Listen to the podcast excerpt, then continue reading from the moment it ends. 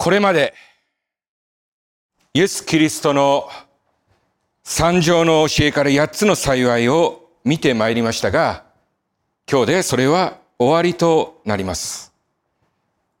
その最後は、義のために迫害されてきた人たちは幸いであるという言葉です。マタイの5章10節から12節を拝読いたします。義のために迫害されてきた人たちは幸いである。天国は彼らのものである。私のために人々があなたを罵り、また迫害し、あなた方に対して偽って様々な悪行を言うときには、あなた方は幸いである。喜び喜べ。天において、あなた方の受ける報いは大きい。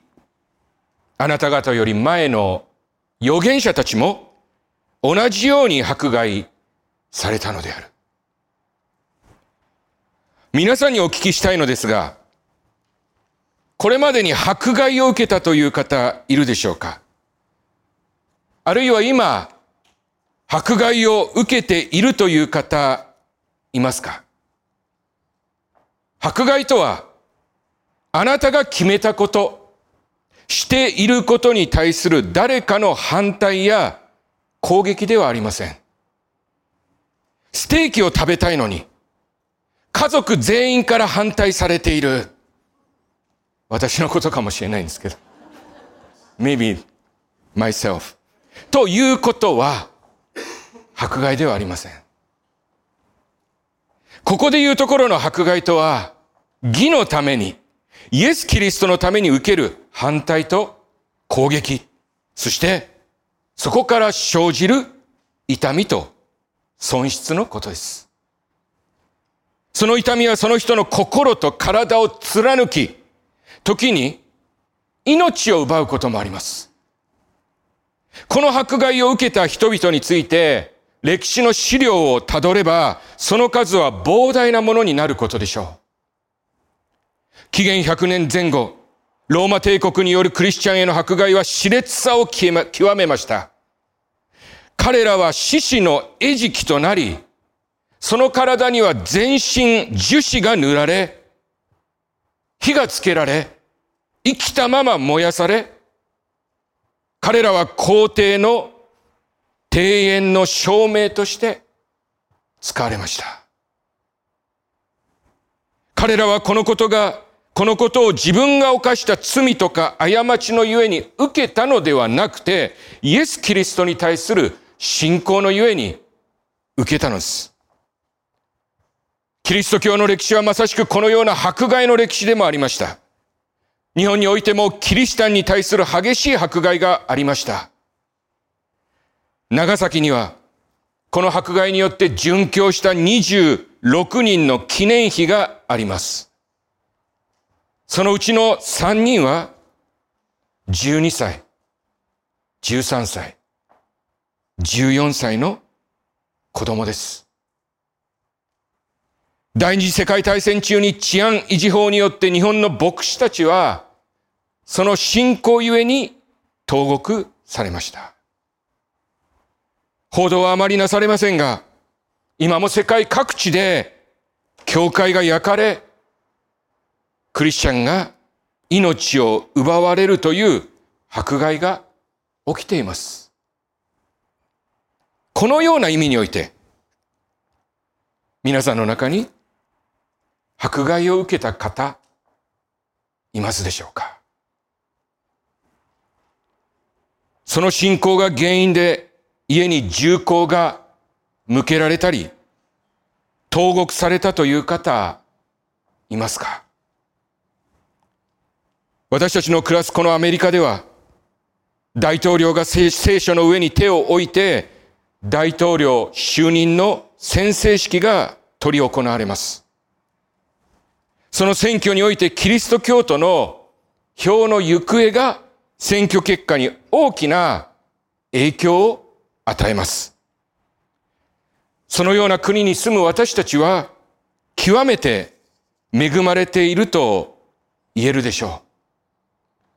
ですから、迫害という話になりますと、このキリストの言葉は、私たちには無関係のように思われるんです。しかしいかがでしょうか実際に今もこの国のどこかで、教会に対する妨害や危害が加えられるようなことが起きています。さらにはこれからアメリカでも、クリスチャンに対する迫害がさらに頻繁に起きてくるかもしれません。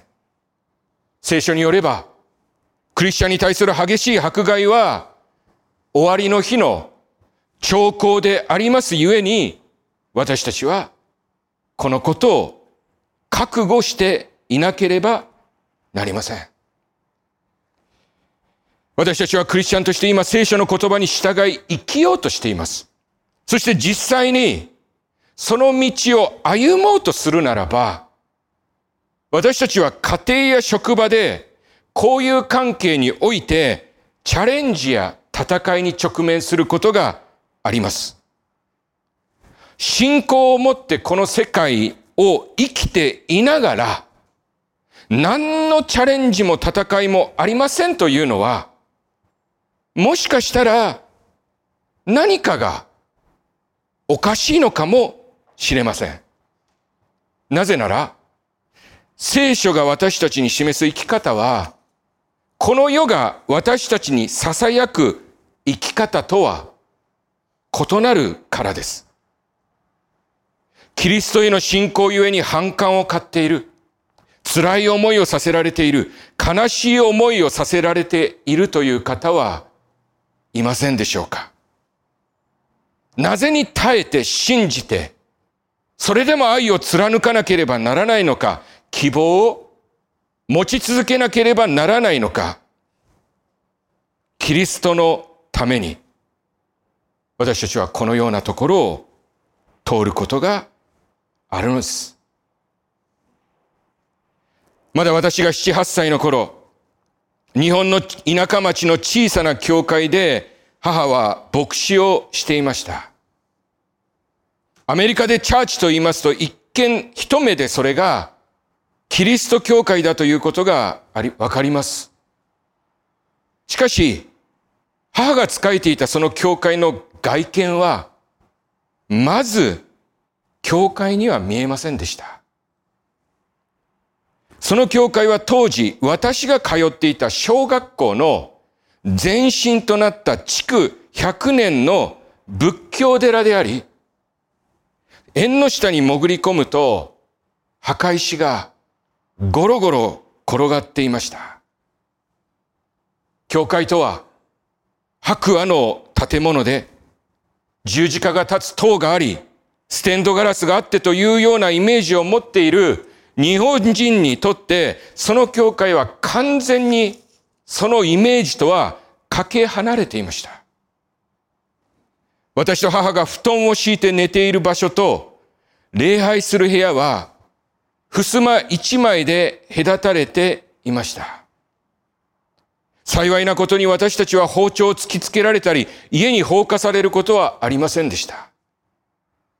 しかし、幼いながらに、この教会は自分が住む町から完全に無視されているように思いました。町の人たちはこの教会のことなど心に留めていないのだろうなという寂しい思いを持ちました。無関心というものも静かな迫害になり得るということを今になって思います。私たちがキリストの皆のゆえに、不当な取り扱い、取り扱いを受け、それに向き合っていくとき、それは、後に続く者たちへの道備えとなります。今日私たちのような移民がこの国に自由に生活することができることは、これまでにこの国に生きた無数の方々のまさしく汗と血と涙がその背後にあります。以前アメリカ市民になることは軽々しく考えることではないと話してくださった牧師がいます。そうです。かつてアメリカの敵国であった日本人がこの国において市民権を得ることができるまでには長い年月の日系人先達者たちの血と汗と涙の歩みがあったのです。私たちが今、自由にこの信仰を表明することができるということと、あのローマの時代に死んでいった人たちとは無関係でしょうかいいえ。私たちのこのサンディエゴ教会が今日この地にあるということは、あのエペソやローマのコロシアムで猛獣に引き裂かれた殉教者たちのその血と無関係ではありません。彼らは確かに私たちの今のために道を切り開いていったのです。私は神様の不思議な摂理のもと、今、母と同じ牧師をしています。これは全くもって神の憐れみ以外にありません。今彼女と同じ使命に立つ者として、彼女が向き合ってきたものは決して楽なものではなかったと思います。しかし、幼いながらに私の魂に刻まれているのは、そのような状況の中でも彼女はその状況でできることを精一杯して過ごしていたということです。牧師も人間です。当時彼女の置かれていた状況で、モチベーションを失うことなく、来る日も来る日も神は真実なお方であるということを語り続けることは、どんなにその信仰が問われたことでしょうか。私が進学校を卒業して、初めての離島の認知に使わされて2ヶ月目に、大きな試練に遭いました。そのことによりもしかしたら、もうこの教会が閉鎖されてしまうのではないかというような試練でした。そのただ中にいた時に、この道路者である母は、電話口で私にこう言いました。こんな時こそ、あなたが牧師としてどう生きるのかということが問われているんだよと。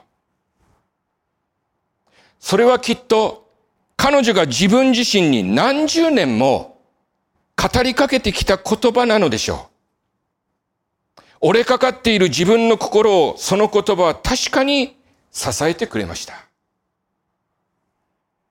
主にある皆さん。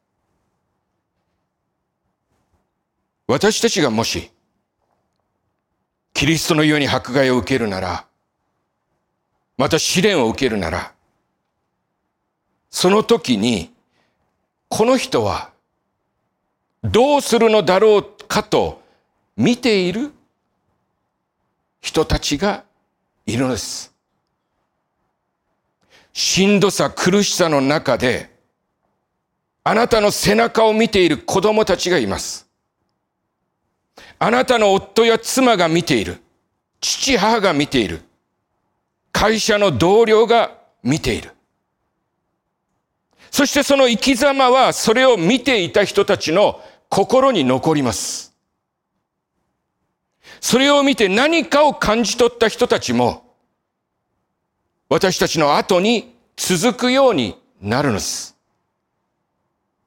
こうして私たちの生き方は次の時代に引き継がれていき、そのようにして神の国は拡大して行くのです。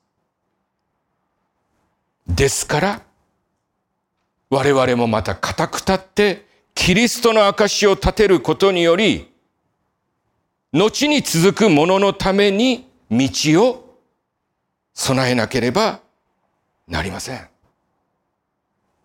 私たちは先に歩んだ信仰の先輩たちからバトンを託されているのです。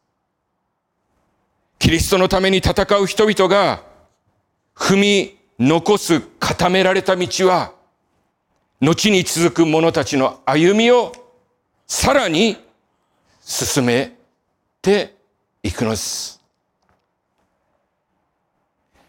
最後に聖書の中に記録されているある人のことについてお話します。かつてイエス・キリストが宣教を始める前にその梅雨払いをするかのようにして御言葉を伝えたバプテスマのヨハネという人がいました。このヨハネの父、母について聖書はページを割いています。ヨハネの父の名はザカリア、そして母の名はエルザベス。この夫婦は子を宿すことがでできる年齢を過ぎていましたが、神様から一人息子、ヨハネを授かりました。時を同じくしてイエス様の母マリアも見つかいから受胎告知を受けます。エリザベスとマリアは親戚にあたる人たちでした。処女でありながら精霊によりイエスを宿したマリアが、その心にある不安を打ちか打ち明けることができたのは、同じ境遇のエリザベスだけであったことでしょう。その心にある不安を打ち明ける、そのマリアがイエスを体に宿していたとき、同じくヨハネを宿した身重のエリザベツのもとを訪ね、そこに3ヶ月滞在したと聖書は記しています。親族である彼らの交流は、ヨハネとイエスが生まれた後も定期的に続いたことでしょう。エリザベスが暮らしていた町は聖書にはユダの山里と書かれており、現在その村はエンカレムと呼ばれる村で、世界中からそこには観光客が訪れます。その町に入るときに、私たちは滑らかな緑の丘をそこに見ます。ガイドによりますと、その風景は2000年前と変わらず、おそらく、幼馴染のヨハネとイエス様はその丘を遊び場にしていただろうということ。子供の遊びはいつの時代も彼らはそこで同じで、そこで鬼ごっこやきっとかくれんぼなどをしたのかもしれない。そんな二人が成人となりました。大人となったのです。ヨハネはイエス様より先に世に出ました。彼はラクダの毛衣を着て荒野で人々に悔い改めを叫べ、叫び、人々が続々と彼のもとに来てバプテスマを受けました。あなたはどなたですかと問われれば、私はキリストではないと答え、私はその人の靴の紐を解く値打ちもないと彼は言いました。彼は自分の役割をしっかりと認識していました。そう彼は、続くイエス様のために、自分は荒野で叫ぶ声だと言い、そして、その主のために道を備えるものだと、自ら言い表したのです。そして、イエス様の将来と自分の将来を見据えるかのようにして言いました。彼は必ず栄え、私は衰える。いよいよ、イエス様がその宣教を始めるべく、ヨハネのもとに来た時に、ヨハネは戸惑うことなくイエス様を指して言いました。見よ。世の罪を取り除く神の子羊。ヨハネの言葉により人々の心は砕かれ、耕され、人々はイエス様の言葉を受け止める備えができたのです。そのような意味でヨハネはしっかりと彼の役目を全うし、その道をイエス様に明け渡したのです。イエス様はそのヨハネの使命を受け、自らの宣教を始めました。しかしそんなヨハネは当時、その地を治めていたヘロデ王により捕らえられ獄に入れられます。マルコ6章にはそのことが記録されています。ヘロデが自分の兄弟の妻、ヘロデアをめとったことをヨハネが非難したゆえに、ヨハネは投獄されました。その時ヘロデの宮殿では、彼の誕生を祝う宴会が設けられていました。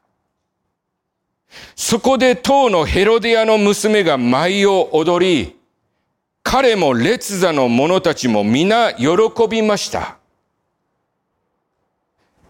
酒の力もあったのでしょう。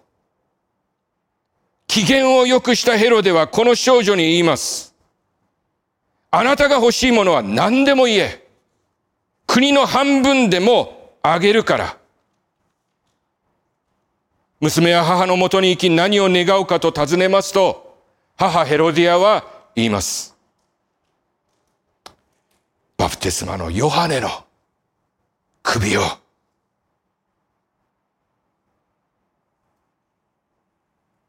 自分の罪を指摘されたヨハネに対する憎しみを彼女は処理することができなかったんです。ヘロディアの娘はその言葉を受けてヘロデのもとに行き言います。今すぐにバプテスマのヨハネの首を盆に乗せてそれをいただきとうございます。この言葉を受けたヘロデオについて、マルコはこう記しています。マルコ6章26から29。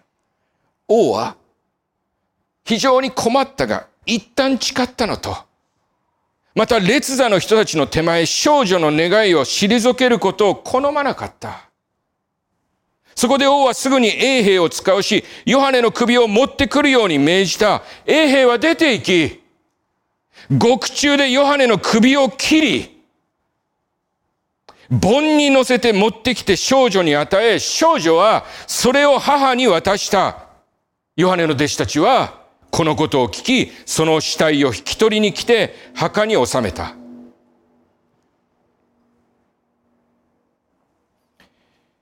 イエス様と幼馴染のように過ごし、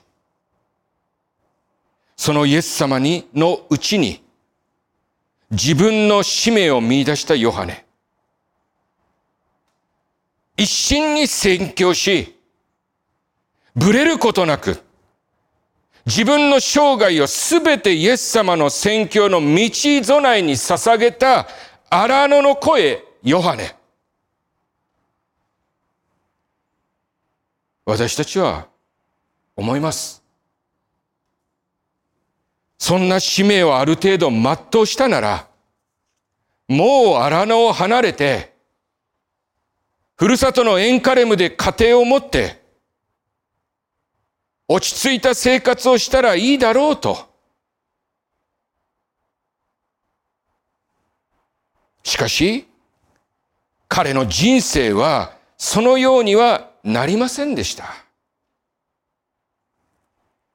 このヨハネの壮絶な最後が、聖書の中に記されたということは、私たちに何を語りかけるのでしょうかもし、もし、皆さんの子供が捕らえられ、ある日その首が跳ねられたというニュースを聞いたとしましょう。ごめんなさい、こんなこと話して。ある独裁者が、酒の席で我が子の残死を決めたというのです。私たちの愛するこの人生がそのように終わったとしたら、私たちは気が狂ってしまうことでしょう。兄弟のように育ったこのヨハネの悲しい知らせを聞いたとき、イエス様のお心にはどんな思いがあったのでしょう。イエス様はかつてこんなことを言われていました。マタイ11章11節あなた方によく言っておく。女の産んだものの中で、バプテスマのヨハネより大きい人物は起こらなかった。しかし、天国で最も小さいものも、彼よりは大きい。イエス様は、友であり同志であるヨハネに対して、最高の賛辞を送りました。そしてヨハネが評価される場所をどうぞ覚えてください。ヨハネが評価される場所をこの世界とはせず、それを天国としました。そう。その時イエス様は別の世界のことを考えていたのです。そして、今日見ているイエス様の言葉の中にも、同じ言葉が語られているのです。義のために迫害されてきた人たちは幸いである。天国は彼らのものである。私たちは会話の中でこの天国について語ります。しかし、それがどんな場所であるかを完璧に理解している人間はいませんし、その場所について事細かに説明できる人はいません。なぜなら、誰もそこに行って見てないからです。その世界を見てないからです。その世界を未だに体験していないからです。ですから私たちの言葉でその世界を表現することは、今はできないのです。しかしそんな私たちも主の恵みにより天国に行く日が来ます。その時に私たちは唖然とするかもしれない。私が地上でこだわっていたことは、一体何だったんだろうかと。これがなければとか、これさえあればと思っていたものは、天国にはなく、ただ神の栄光だけがそこにある。主にある皆さん。イエス・キリストと私たちには大きな違いがあります。その最大の違いは、イエス様はこの天国を完全に知るお方として、この地上に来られたということです。これが徹底的に私たちと違う。This is the difference between us. イエス様が聖書の中で語られているすべての言葉は、天国を知るお方が、その天国を踏まえて、語られた言葉なのだということを、皆さんは考えたことがあるでしょうか？これが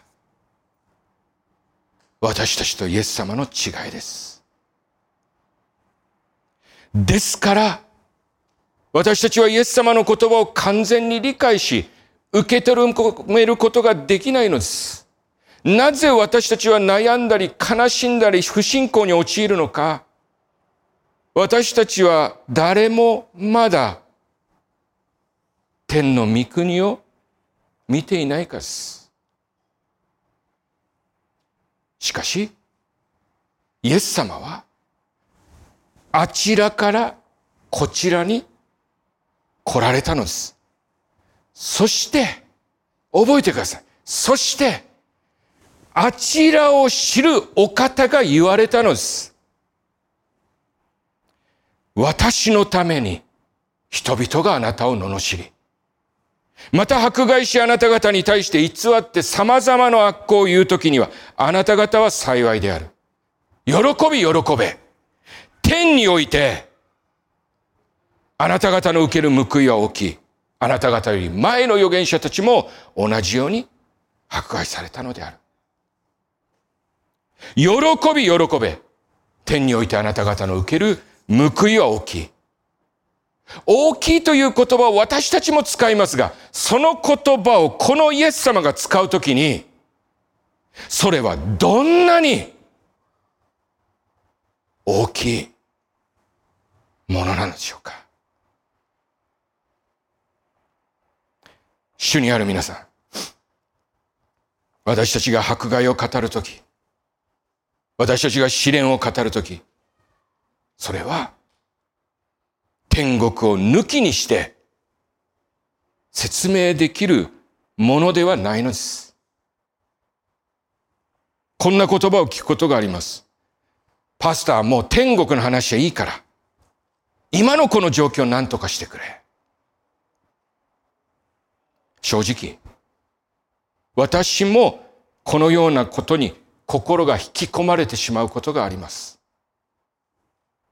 しかし、そんな私たちの思いをよそに、イエス・キリストの言葉は変わることなく、力強く今も私たちに語りかけています。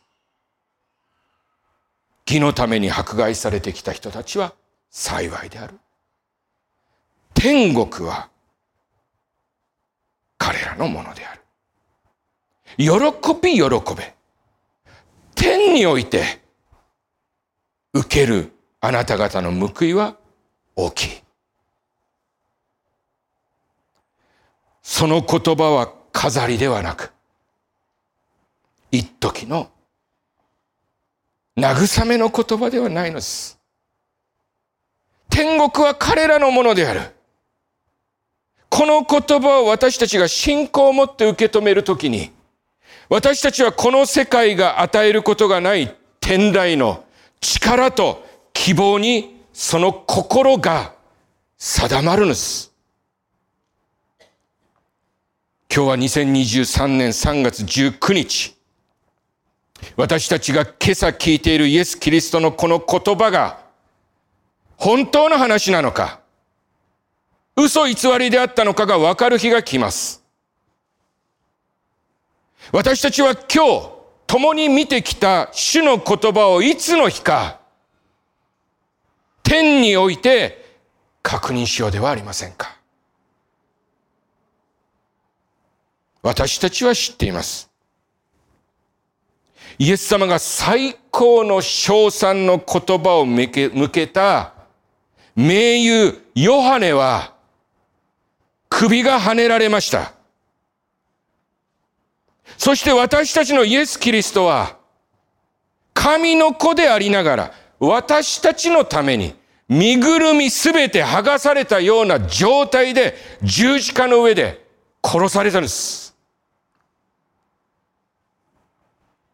私たち人間の評価に従えば、彼らの最後はこれ以上ない悲惨な最後でした。どうか、私たちの愛する者や私たちの最後の、最後が、願わしいものでなくとも、そのことで心が奪われることがありませんように。イエス・キリストの福音は、我が子の首が落とされた者たち、我が子が十字架に釘付けされた者たちから始まっているのですから。そして、神の関心は、覚えてください。私たちの地上での死に方ではないのです。神の関心は、私たちが神と共に、とこしえに生きるところにあるのです。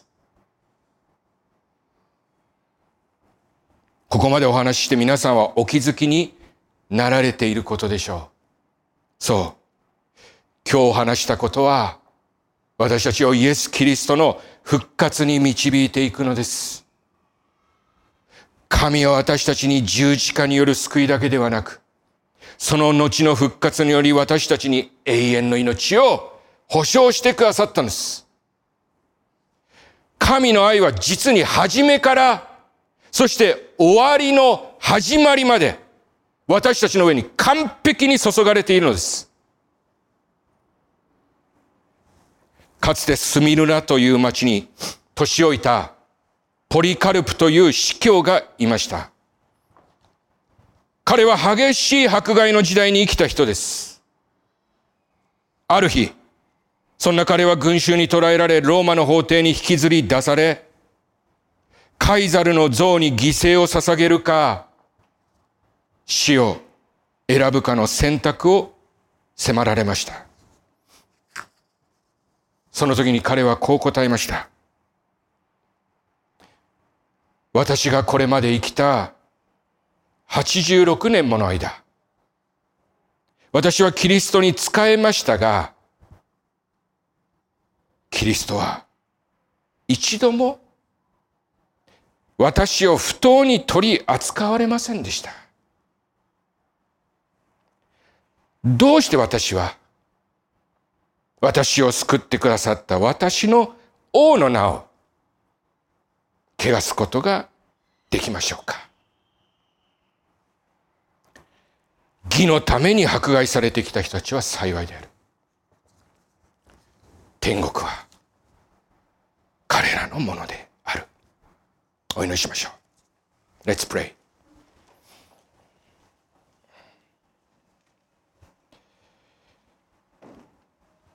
天の父なる神様、今日私たちは、主イエスが語られた言葉に向き合いました。Heavenly Father, today we have turned to the word spoken by our Lord Jesus. あなたに従い生きた者たちの多くは迫害にあってきました。Many who have followed you have suffered persecution. そして今もあなたを信じ生きる者たちに対する迫害が世界にはあります。And even now, there is a persecution in the world against those who believe and live in you. どうか私たちをこのような迫害からお守りくださり、この世代、世界のただ中であなたを見上げて、あなたの証人として生きることができますように私たちをお支えください。Please protect us from such persecution and sustain us so that we can look up to you and live as your witness in the midst of this world. 天国を知るあなたが、そのことを踏まえて、私たちに御言葉を語っていらっしゃることを私たちが忘れることがありませんように。May we never forget that you who know heaven are speaking to us in light of this. この世界が全てのように私たちは生きておりますが、あなたが常に心に留めていた天国の存在がいつも私たちの心に留まりますように。We are prone to live as if this world is everything to us. But may the presence of heaven, which you always kept in mind, remain in our heart. これらの祈り、 我らの主イエス・キリストの皆によりお祈りいたします。We pray these things in the name of our Lord Jesus Christ. Amen.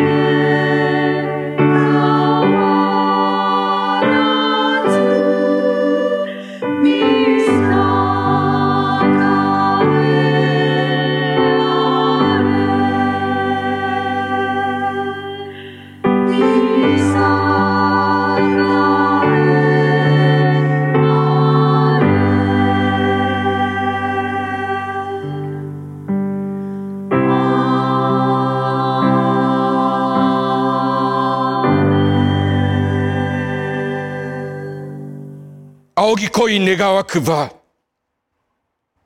迫害により十字架にかかられた我らの主イエス・キリストの恵み、私たちに永遠の希望を示し続けていてくださる父なる神のご愛、主イエスを信じること、この世に生きつつ、天に生きる平安と喜びを教えてくださる、精霊様の豊かな交わりが、我ら一同の上に今も後もよよ限りなくあらんことを、May the grace of the Lord Jesus Christ, who was crucified through persecution, the love of God, the Father who continued to show us eternal hope, and the communion of the Holy Spirit, who teaches us peace and joy in heaven while living in this world